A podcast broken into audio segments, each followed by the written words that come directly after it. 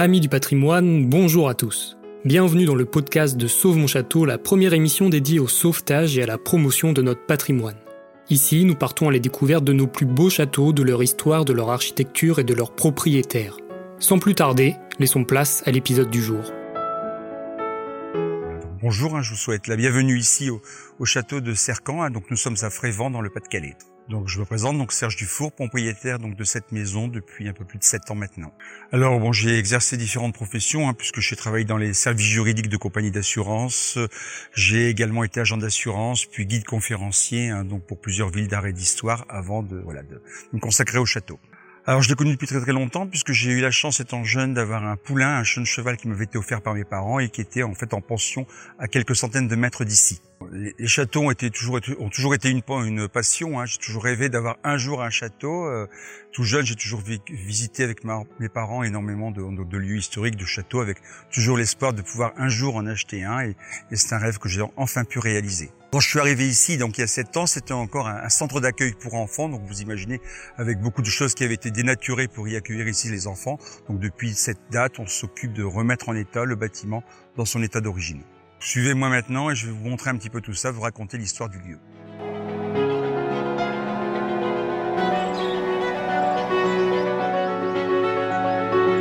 Nous sommes ici à l'intérieur du château, donc dans l'ancien salon de l'abbé, puisque avant d'être un château, c'était auparavant donc une abbaye cistercienne. Donc à l'origine ici, donc on est dans l'ancienne abbaye Notre-Dame de Cercan, donc édifiée au XIIe siècle, plusieurs fois détruite, plusieurs fois reconstruite. Les bâtiments actuels datent donc du milieu du XVIIIe siècle.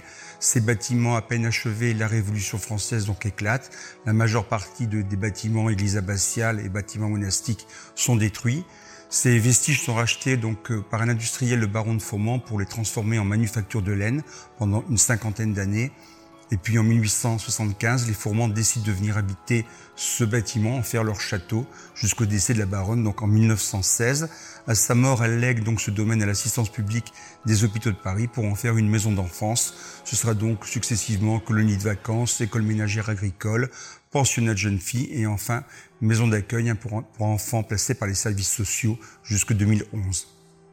En 2011, donc les enfants quittent les bâtiments étant donc trop vétustes et ne répondant plus aux normes de sécurité. Ils partent donc sur d'autres sites et les bâtiments sont donc mis en vente par l'assistance publique des hôpitaux de Paris. Donc euh, en 2011, je m'intéresse donc à, ce bâtiment mis en vente et donc la, la chasse se fera donc le 29 février 2012. Donc finalement, il y a à peine un peu plus de sept ans. Alors au moment de l'achat, les enfants viennent juste de quitter les lieux. Il faut imaginer le bâtiment encore complètement transformé hein, donc en centre d'accueil avec des box, bien sûr pour accueillir les enfants. Les chambres avaient été transformées, les plafonds baissés, toutes les pièces avaient été donc cloisonnées pour permettre ici d'y vivre une quarantaine d'enfants ainsi que les, éducateurs. Et donc depuis, il a fallu donc euh, s'attacher à, à, tout décloisonner, tout remettre un petit peu donc dans les murs d'origine, hein, dans les volumes d'origine. Voilà, donc on, on, va poursuivre la visite en se retrouvant maintenant à l'étage hein, pour voir déjà une partie des travaux qui ont été exécutés à l'intérieur du château.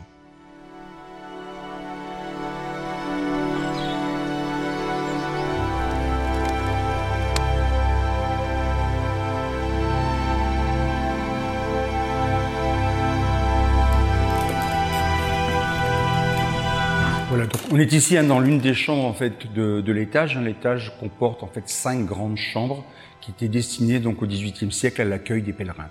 Donc depuis sept ans, en fait, les travaux se sont principalement consacrés sur le bâtiment central, sur le château, puisqu'il a fallu en fait donc décloisonner énormément hein, pour l'accueil des enfants. Chaque chambre avait été divisée en quatre boxes, les plafonds avaient été baissés, donc il a fallu revenir au plus près des volumes d'origine, donc décloisonner, détruire des plafonds, donc euh, remettre à jour les parquets, donc retrouver finalement hein, donc les, les, les, pièces telles qu'elles étaient au XVIIIe siècle.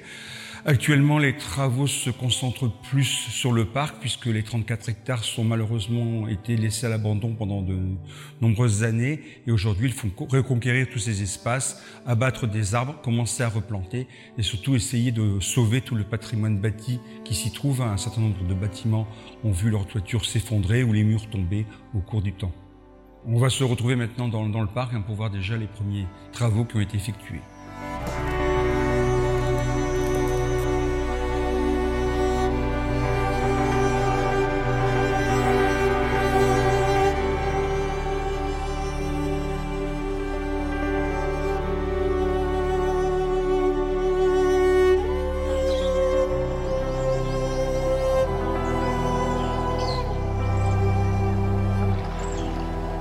On est donc ici dans les anciennes écuries hein, donc du, baron de Fourmont, donc euh, tout un ensemble de bâtiments qui avaient été construits donc euh, au 19e siècle pour, pour abriter les chevaux de course donc du baron de, de Fourmont.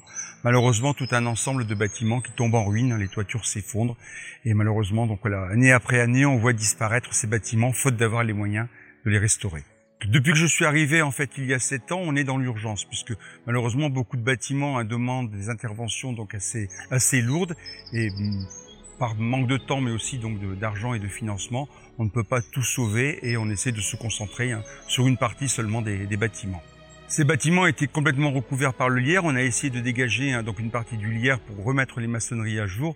Malheureusement, donc au moindre coup de vent, la moindre tempête, hein, donc l'hiver avec le, poids de la neige, les, charpentes, donc les toitures s'effondrent, mettant donc complètement les bâtiments à nu.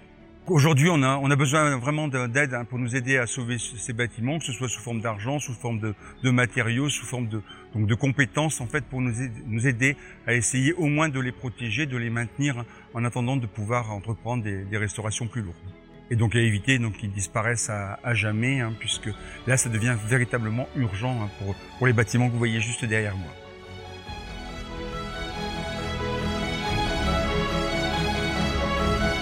Un grand merci pour avoir suivi cet épisode. On se retrouve sur YouTube pour ceux qui souhaiteraient visionner nos reportages vidéo. Pour les actualités quotidiennes, nous contacter ou nous soutenir, c'est sur Facebook que ça se passe. Portez-vous bien et à très vite pour un nouvel épisode. C'était Samy pour Sauve mon château.